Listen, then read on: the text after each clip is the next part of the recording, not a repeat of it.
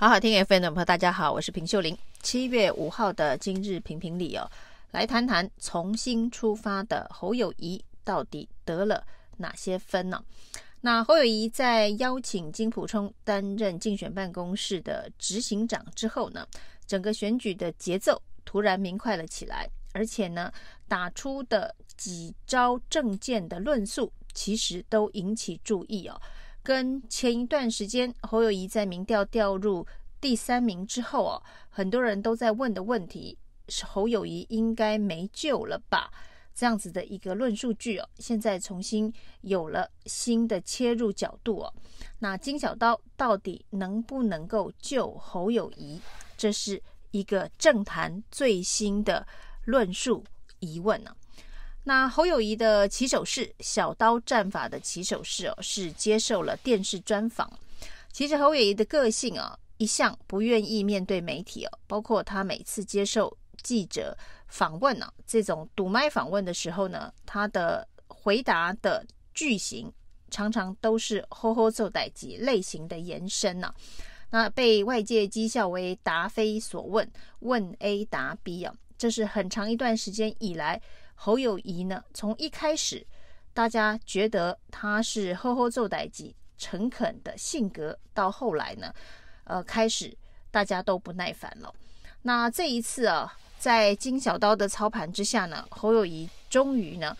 推出了相当多的政策的论述，而且呢，选择的平台是一个电视专访，由赵少康来专访侯友宜。那这样子的一个舞台平台的搭建，无疑对侯友谊来讲啊是比较具有安全感的，而且呢，对于侯友谊来说，其实风险非常非常的低啊。那这样子的一个电视专访的安排，作为一个呃起手式，就是常年都不愿意接受媒体采访，甚至呢，在两次的这个市长选举的过程当中哦，接受电视媒体。一对一专访的次数哦，也是屈指可数。那甚至呢，常常会安排一些与政治无关、软性的节目，那只是要诉求侯友谊个人的形象，而不是论述侯友谊的领导能力以及政见的陈述。那过去两场选举其实都浪费了。如果侯友宜想选总统的话，过去两场选举的文宣操盘以及面对媒体沟通论述能力的磨练，其实相对上是非常的重要。但是呢，以过去侯友宜选举的方式来看呢，那两场选战的洗礼基本上是完完全全的浪费掉。那这一次呢，这个金小刀加入了这一个竞选团队之后的这一场专访哦，提出几个让大家讨论的重要的论述，包括过去侯友谊常常闪躲的两岸之间的论述，还有核能能源政策的这个论述，那甚至是一些跟这个公平正义、国防外交相关选总统的必考题，那似乎。都引起了话题的讨论了。不过这只是第一波，因为每一个话题的讨论跟论述都是需要有攻防的。那以一个电视专访的起手式，这当然是一个可以很好做准备之后呢推出的论述。包括呢，赵少康也是会为侯友宜做球补充的这个相关的友善的角色。那从这个两岸论述来看呢，侯友谊所提出的合乎中华民国宪法的九二共识哦，他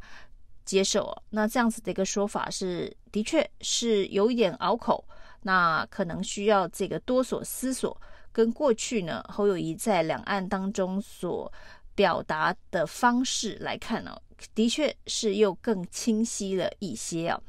但是呢，其实因为论述的复杂度。以及呢，这个呃精确的这个程度哦，所以呢又被柯文哲笑说“思思有两种哦”，那侯侯的九二共识有三种，因为侯友谊的陈述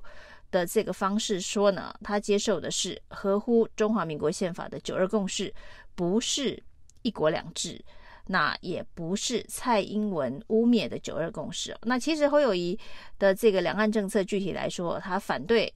这个习近平一国两制的九二共识哦，那反对蔡英文认为这个马英九的九二共识就是习近平的九二共识哦，那也就是说，其实侯友谊支持的就是马英九的。九二共识。那如果侯友宜也认同马英九的九二共识，并不是习近平的九二共识哦，其实比较简单的方式就是直接说他接受的是马英九的九二共识。那有必要转这么一大圈，让侯友宜的两岸论述呃的内涵变成不是马英九的九二共识吗？这个对国民党来讲哦，恐怕。还是需要有一番凝聚共识的过程。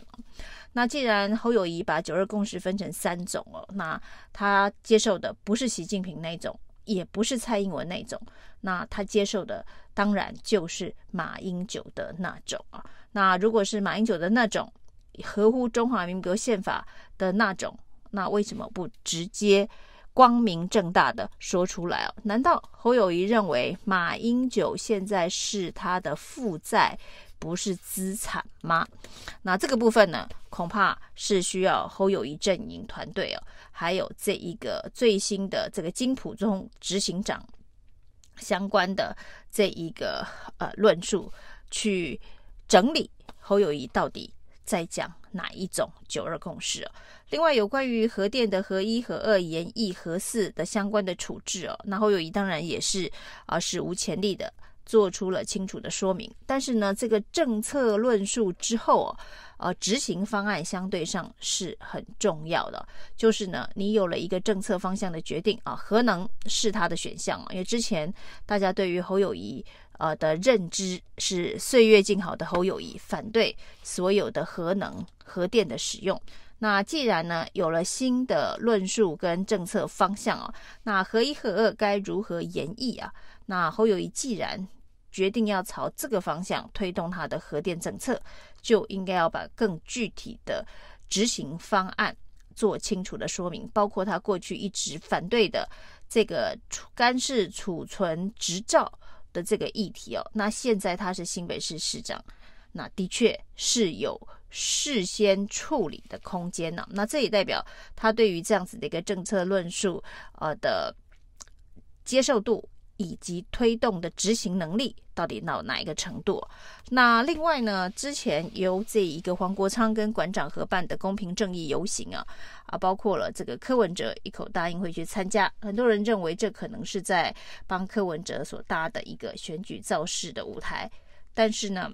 呃，侯友谊。说他也会去参加这样子的游行啊，那不过呢，参加归参加，准备了什么样子的一个政策论述，恐怕才会是年轻人最关心的。那为了要讨好年轻人选票，我们知道赖清德呢推出的是这个私立的大学的学费的补助，以及高中职的学费完全免费。等相关的教育平权的这个政策，那是为了要拉拢年轻选票，因为现在年轻选票一枝独秀的是柯文哲，